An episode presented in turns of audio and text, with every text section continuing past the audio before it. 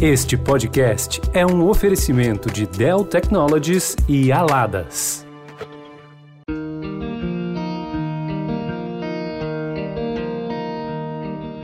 Olá, estou de volta fechando o nosso ciclo de bate-papo sobre empreendedorismo feminino. Vamos fazer aqui uma retrospectiva bem rápida do empreendedorismo esse ano. Bom, segundo um levantamento feito pela Serasa Experian, o mês de janeiro foi responsável por um recorde no número de novos negócios no país. Foram mais de 312 mil aberturas para registro de microempreendedores individuais. Fora que na pandemia as empreendedoras floresceram e o empreendedorismo feminino cresceu 40% só em 2020, segundo dados da Rede Mulher Empreendedora. Por isso ser o nosso último conteúdo de 2021, nosso assunto de hoje já tem um pezinho lá em 2022. Quer abrir um negócio? Não sabe por onde começar? Quer tirar aquele projeto do papel e colocar logo em prática? Bom, então vamos falar sobre como dar o start nos seus planos. Nosso objetivo aqui é inspirar e dar dicas, né? Porque dica nunca é demais. Por isso, a minha conversa hoje é com a Tânia Gomes, Head de Aceleração da Associação Comercial de São Paulo e Head de Inovação no Hub IbraWork. Tudo bem, Tânia? Tudo ótimo. Prazer estar aqui com vocês hoje, ainda mais num tema que eu gosto tanto. Que bom, prazer é nosso. Muito obrigada por ter aceitado o nosso convite. Tânia, acho que a gente pode começar primeiro você contando um pouquinho da sua história para gente. Vamos lá, vamos contar minha história. É, eu sou de uma família empreendedora, né? Então eu cresci com pais muito voltados ao empreendedorismo. Então meu pai teve padaria, teve bar, teve lanchonete, teve agência de venda de carros usados, enfim, eu sempre naveguei por esse mundo. E eu cresci achando que eu nunca queria, não, nunca ia querer ser uma empreendedora porque eu achava a vida muito inconstante, né? Passei um bom tempo da minha vida como executiva em grandes negócios e lá em 2010, meu marido me convidou para empreender junto com ele numa agência de marketing de performance. E eu falei, ah, eu acho que eu vou, né? Acho que vou. Pensei bastante, a gente já estava algum tempo casado. Eu falei, tá bom, vou. E deu muito certo. A gente vendeu a agência em três anos. A gente vendeu a agência para um grupo de investidores uh, europeus. Né? E aí eu fui para a geladeira, eu tinha que ficar seis meses sem fazer nenhuma atividade ligada ao que eu fazia antes. E toda a minha vida profissional, ela sempre foi muito voltada para o digital, né? E aí, quando eu entrei nessa geladeira, eu falei, ok, o que, que, eu vou fazer da minha vida que eu sempre quis e nunca tive oportunidade, né? Tem uma coisa que eu quero fazer muito, que é ir morar em Nova York um tempo sozinha. E eu fui, né? Cheguei em Nova York, assim, minha família é uma família simples, então antes disso eu nunca tinha tido a oportunidade de estudar inglês para ter uma proficiência, né? E eu sentia falta disso na minha carreira. E eu fui para lá e fiquei sete meses morando sozinha em Nova York, né? Casada ainda, meu marido estava morando na Europa, então a gente tinha fusos muito loucos.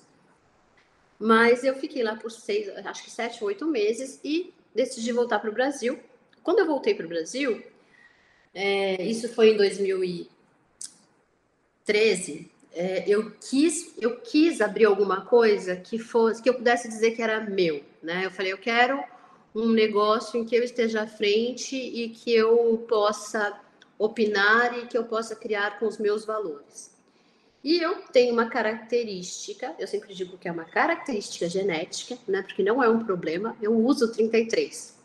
E eu sempre tive uma dificuldade imensa de usar sapatos, de encontrar sapatos na minha numeração. E nesse ano, assim, eu estava eu tava muito chateada porque eu não tinha conseguido comprar um sapato que eu queria para Réveillon, né? E meu marido virou para mim e falou: "Por que que você não compra esse sapato na internet? É muito mais fácil".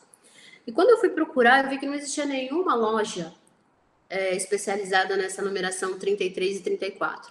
Aí eu descobri que as marcas produziam muito pouco para essa numeração, porque não valia a pena para eles. O, o, o, estoque de 35 até 38 saía muito mais rápido, né? E a gente que tem o pé pequeno comprava menos, mas porque a gente demora muito mais para encontrar. Para te dar uma ideia, numa grade de 12 sapatos, normalmente o varejo compra 1,33 e 1,34 e o resto é da grade de 35 a 38 ou 36 a 39.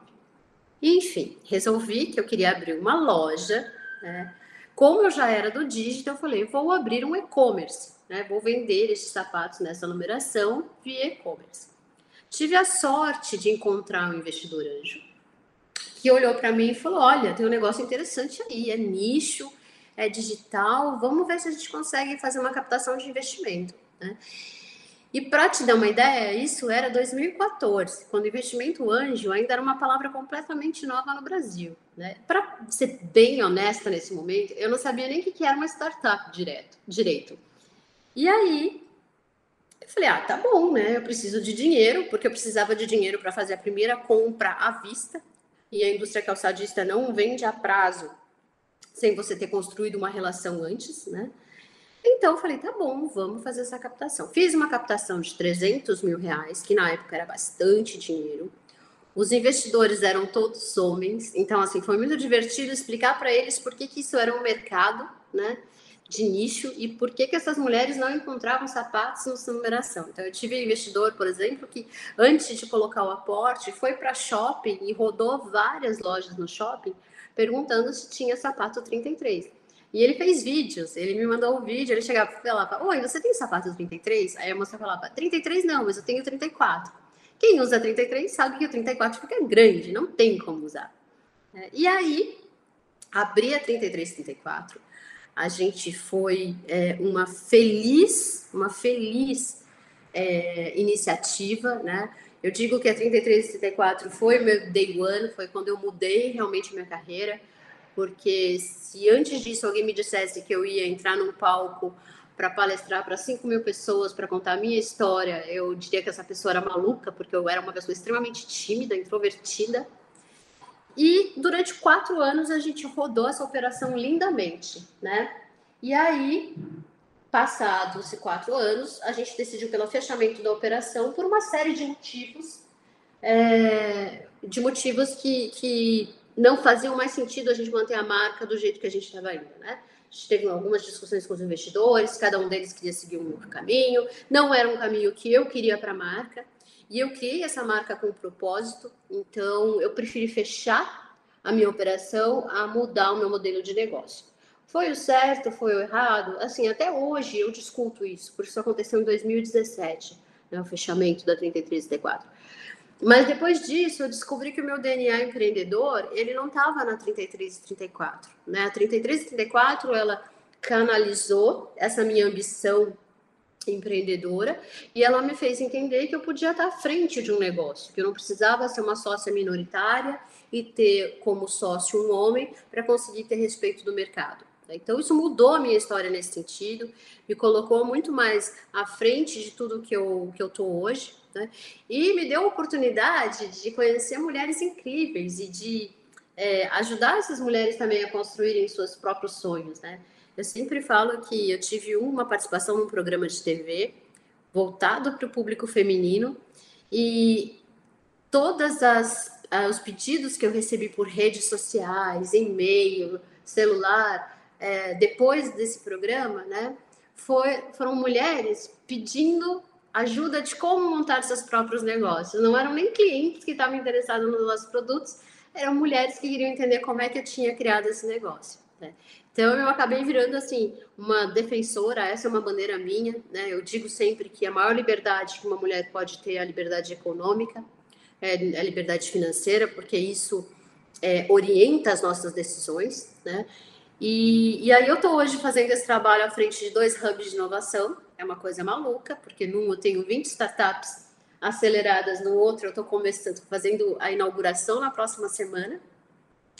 E eu estou num papel um pouquinho diferente agora, porque eu continuo empreendendo, né? Mas eu sou uma intraempreendedora, porque eu aceitei o desafio de construir um sonho maior junto com outras pessoas, né? O que também não me incomoda, o que também me deixa muito feliz. Então, eu acho que tudo depende do momento da vida que a gente está, né? E ser empreendedora é uma das coisas que eu, que eu gosto de dizer que é uma das coisas mais divertidas na vida.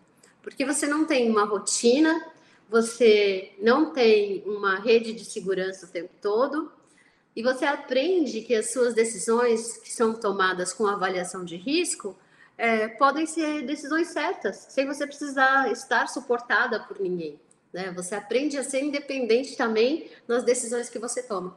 Então tem sido uma jornada muito divertida até aqui e eu tenho muita vontade de continuar nessa pegada até ser uma velhinha é, muito descolada, mas que ainda está vivendo a vida completamente feliz no que gosta de fazer.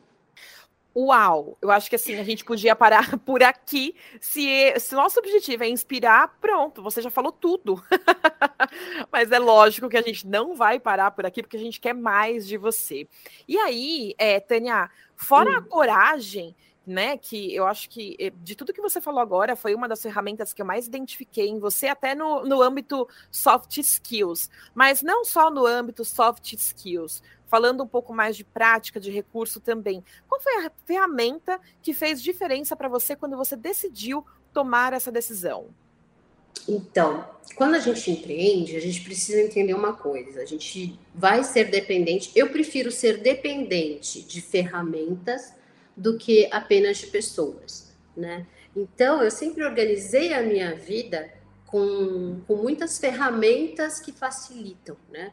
Eu, e, e, uma coisa que é muito séria, a tecnologia, ela facilita muito a nossa vida. Você não precisa ser um especialista em tecnologia, mas você precisa entender o que da tecnologia melhora a sua performance, o seu desenvolvimento. Eu gosto muito de uma ferramenta que é muito simples, mas que me ajudou quando eu decidi abrir a 3334 e me ajuda em todos os momentos de decisão, que são os mapas mentais.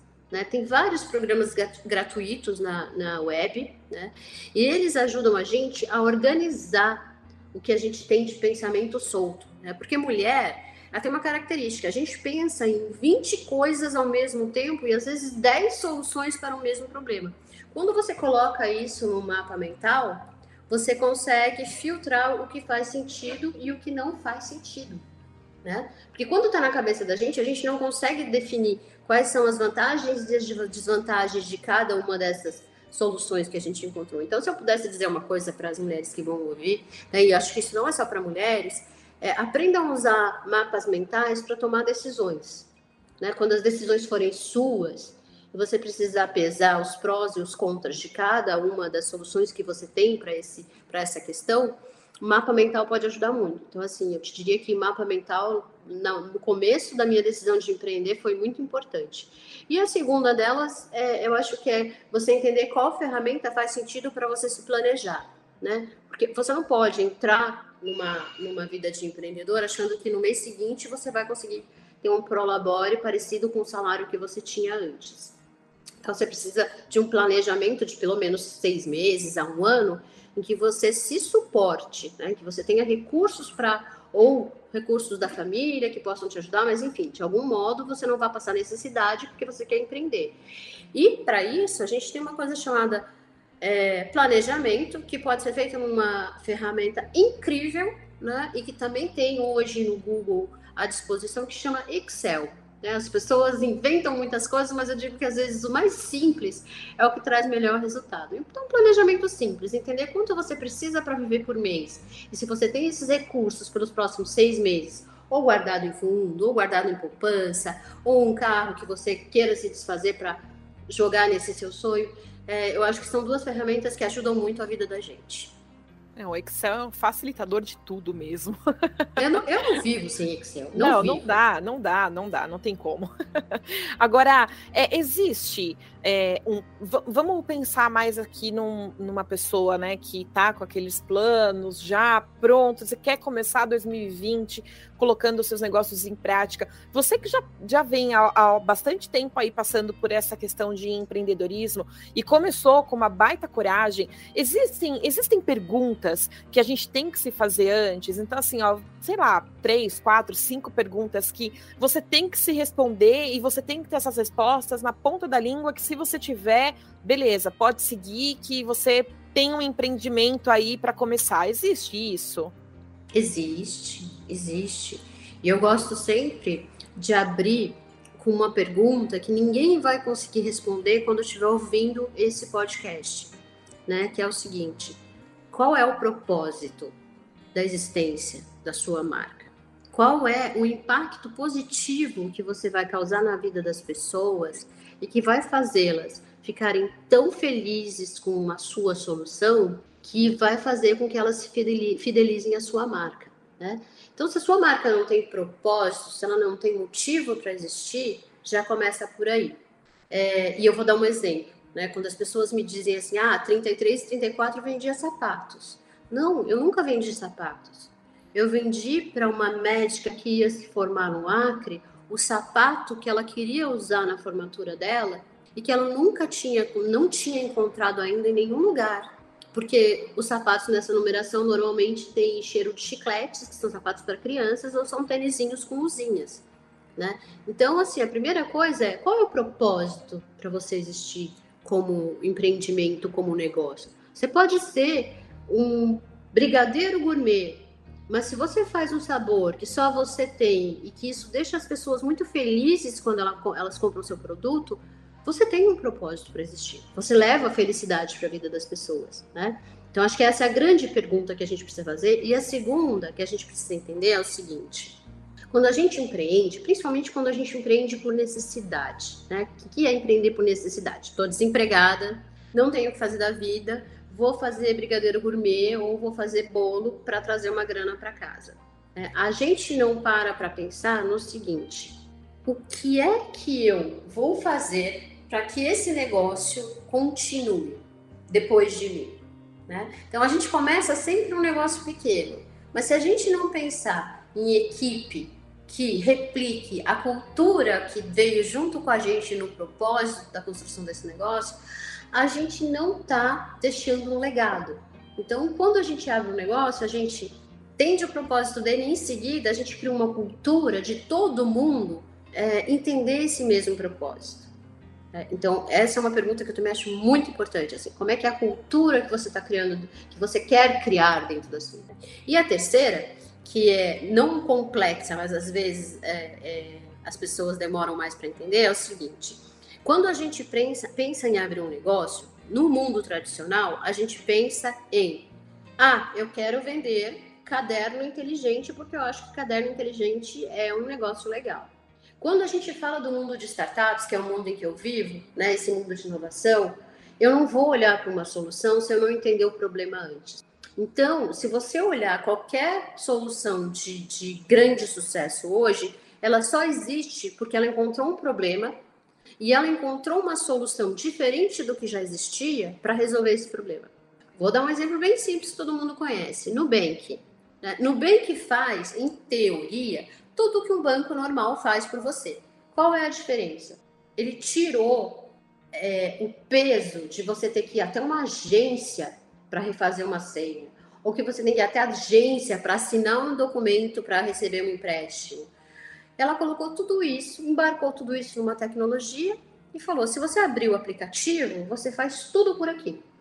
Né? Então, é um problema que sempre existiu. As pessoas sempre precisaram de instituições financeiras para fazer a movimentação do seu dinheiro.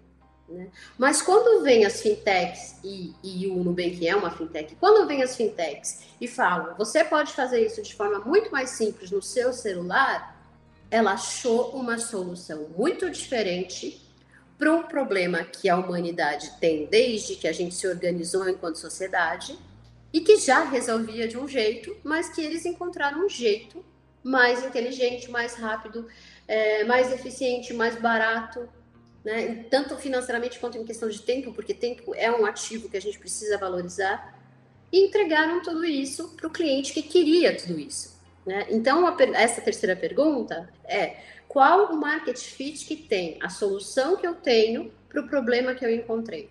Se essas duas coisas não casam, você não tem o um negócio, você só tem uma boa ideia. Então, acho que com essas três a gente fecha uma parte muito importante do início de um negócio né? Que é pensar o negócio em si, é pensar para que, que ele vai existir e o que ele faz de diferente do que já existe no mercado hoje. Eu acho que aí você já até respondeu a minha próxima pergunta, que é como saber quando um negócio é um negócio de sucesso, né? Então, pronto, responda essas perguntas e aí você vai saber se tem um negócio de sucesso. Agora, mentorias, Tânia, elas ajudam? Mentorias, elas são uma parte muito importante depois que você tem o seu negócio modelado, né? E já está numa fase de, de testagem mais simples. tá? Não colocou um caminhão de dinheiro para desenvolver tecnologia, nada disso, né? Mas já está fazendo um concierge, já está entregando aquela, aquela solução de um modo operacional ainda, manual às vezes, mas você já percebeu que tinha um problema, a sua solução serviu para resolver aquele problema e você está querendo entender quantas pessoas pagam pela sua solução. Né? A partir desse momento, um mentor pode ser uma pessoa que faz a diferença. Por que, que eu digo isso? Porque quando a gente abre um negócio, quando a gente cria uma solução, a gente se apaixona por ela. Então, a gente, é, o mentor, ele vem, quando ele é um bom mentor, ele vem com essa com essa intenção de desconstruir essa sua paixão para que você se apaixone pelo problema. Porque aí, quando você se apaixona pelo problema, talvez essa solução que você desenvolveu não seja a solução mais adequada, mas você vai encontrar uma solução melhor. Vou voltar para dar um exemplo da 33 34 que fica mais fácil. Eu podia ter simplesmente aberto uma loja física aqui em São Paulo. E provavelmente eu estava em operação até hoje, ganhando um bom dinheirinho e feliz com o que eu estava fazendo. Quando eu quando eu disse eu quero fazer um e-commerce porque eu quero ampliar meu mercado, o que, que eu fiz? Eu redesenhei o meu negócio. E aí um mentor é importante. Nesse momento eu tive excelentes mentores, né? Então, mentores de negócios são importantes desde que eles respeitem é, o que você está criando como um negócio, né? E desde que eles tenham algum tipo de experiência relacionada ao problema que você vai enfrentar naquele momento.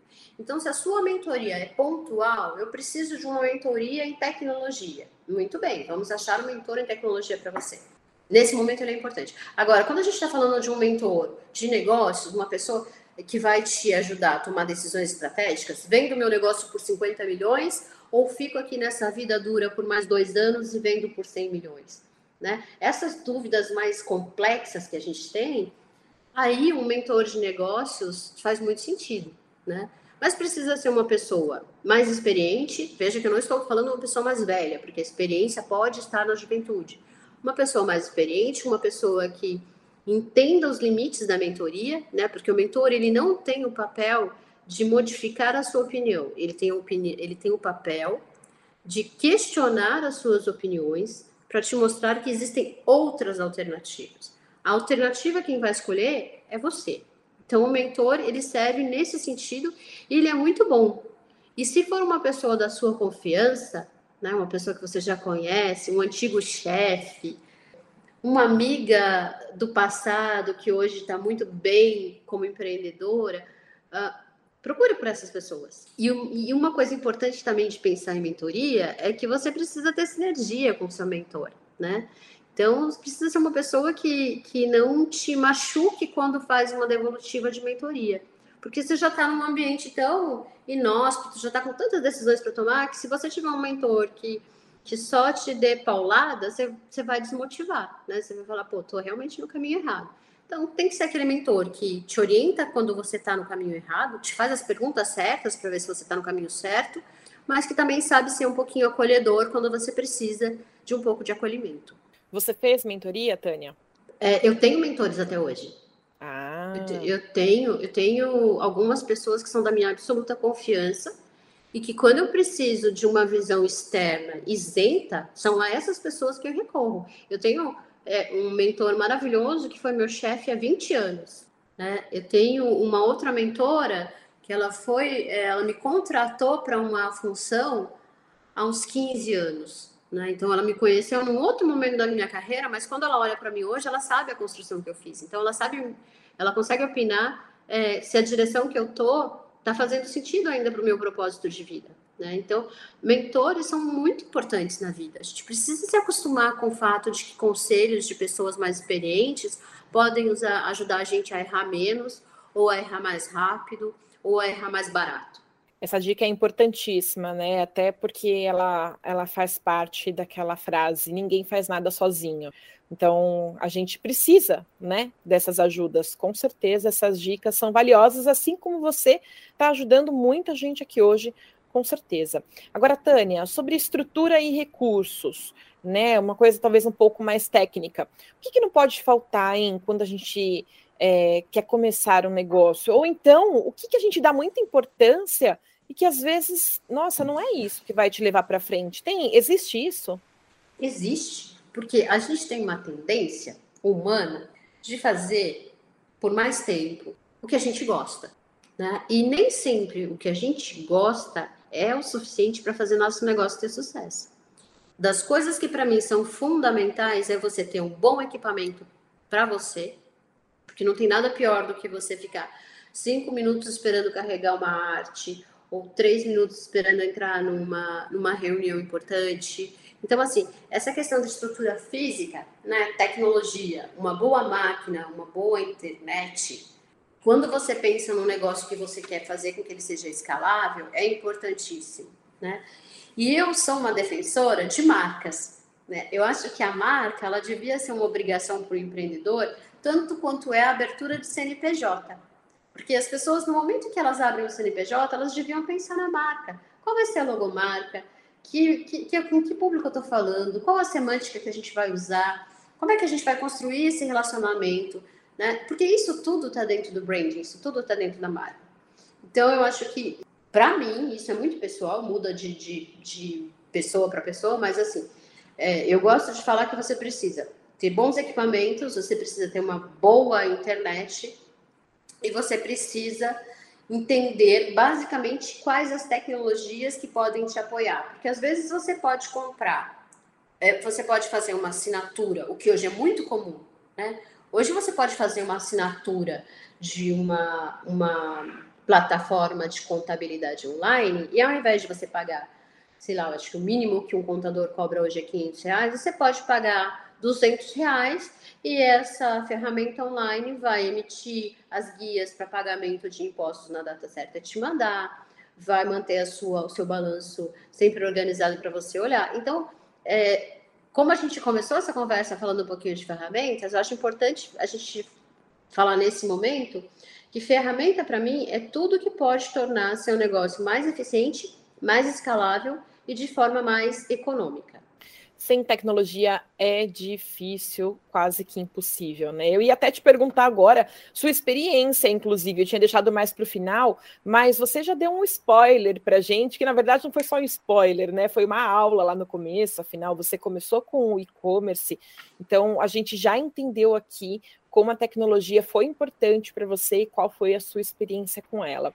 Agora, infelizmente, a gente já está caminhando para o final, e nesse final, como eu falei lá no, no início do nosso bate-papo, a gente, a gente tem o objetivo aqui de inspirar, dar dicas, mostrar histórias como a sua que possam dar um up né, e uma motivação para as empreendedoras ou futuras empreendedoras que estão nos escutando. Então, para quem está ouvindo a gente agora, se inspirou no nosso bate-papo, na sua história, mas não tem ideia de como começar, como colocar no papel. Queria que você desse uma dica aí valiosa, que eu tenho certeza que você tem como experiência de vida, e que você deixasse uma mensagem também para as nossas ouvintes. Meninas, agora é para as mulheres mesmo que estão ouvindo isso. Uma das coisas mais importantes para você se manter firme como empreendedora é você entender que este não é um esporte solitário e não é um esporte de curta distância. Então, conexão para mim é a palavra mais importante. Uh, a gente, enquanto mulher, não é ensinado a, a ensinada a fazer boas conexões. Porque a gente sempre tem uma dúvida de que se a gente entregar um cartão de visitas, a pessoa que está do lado de lá vai achar que a gente tem outros interesses ou a gente quer mesmo falar de negócios. Então, se eu posso deixar, deixar uma mensagem hoje, é não tenham medo de fazer conexões, né? É, eu sou tão empreendedora quanto vocês. Então, se vocês forem para as minhas redes sociais e me fizerem uma pergunta, eu vou responder do jeito que eu respondo para todas as pessoas que eu, que eu tenho nas minhas redes sociais hoje. Por que, que eu estou dizendo isso? Porque as boas empreendedoras, as mulheres que já conseguiram trilhar um pouco esse caminho, elas entendem que precisam fortalecer quem está entrando agora. Né? Não adianta a gente só ser uma empreendedora de sucesso. Eu quero sucesso para o maior número de mulheres possível. Então, é, procurem conexões. Né? Tem a própria Rede Mulher Empreendedora, eu acho que tem a Aladas, que também está fazendo um trabalho, um trabalho muito legal, Somos Aladas comecem a encontrar comunidades que possam fortalecer vocês. Né? A gente não se fortalece sozinho. A comunidade ela apoia, ela ajuda a resolver problemas. Quando é uma comunidade bem formada, ela indica você para outros amigos, então você aumenta a sua, a sua capilaridade sem ter que fazer investimento em marketing. Mas acima de tudo, você se sente acolhida em qualquer momento. No momento em que você está num negócio de sucesso ou no momento em que esse negócio é, não foi um sucesso, e pode acontecer, né? Então, se eu pudesse dar uma dica para vocês hoje é construam conexões. Não tenham medo de convidar para um café de 15 minutos aquele mentor ou aquela mentora com quem vocês querem conversar e sabem que se vocês falarem 15 minutos vai ajudar vocês nos seus negócios. Né? Então, é, você falou de coragem, eu nem uso o termo coragem, sabe? Eu uso o termo perseverança. Eu acho que quando eu tenho alguma coisa que eu quero muito, né, eu sou perseverante naquilo até que eu tenha uma prova concreta de que eu estou certa e eu posso continuar no caminho porque eu vou ter sucesso, ou eu errei, tenho que parar e recomeçar em, outro, em outra situação. Tá? Então eu gosto muito dessa palavra.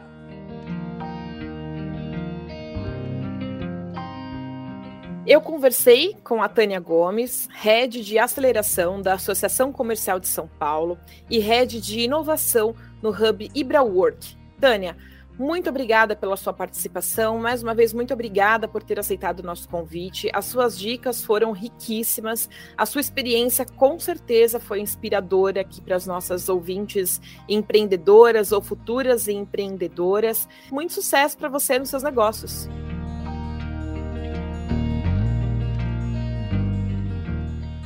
Eu que agradeço, fiquei imensamente feliz de participar. E só posso desejar sucesso para as mulheres que estão ouvindo, para vocês que estão atrás, por trás desse projeto tão incrível e para todo mundo, né? Assim, vamos terminar um 21 e pensar num 22 de sucesso, de propósito e de felicidade profissional, porque acho que são, são coisas muito importantes na vida. Muito obrigada mesmo.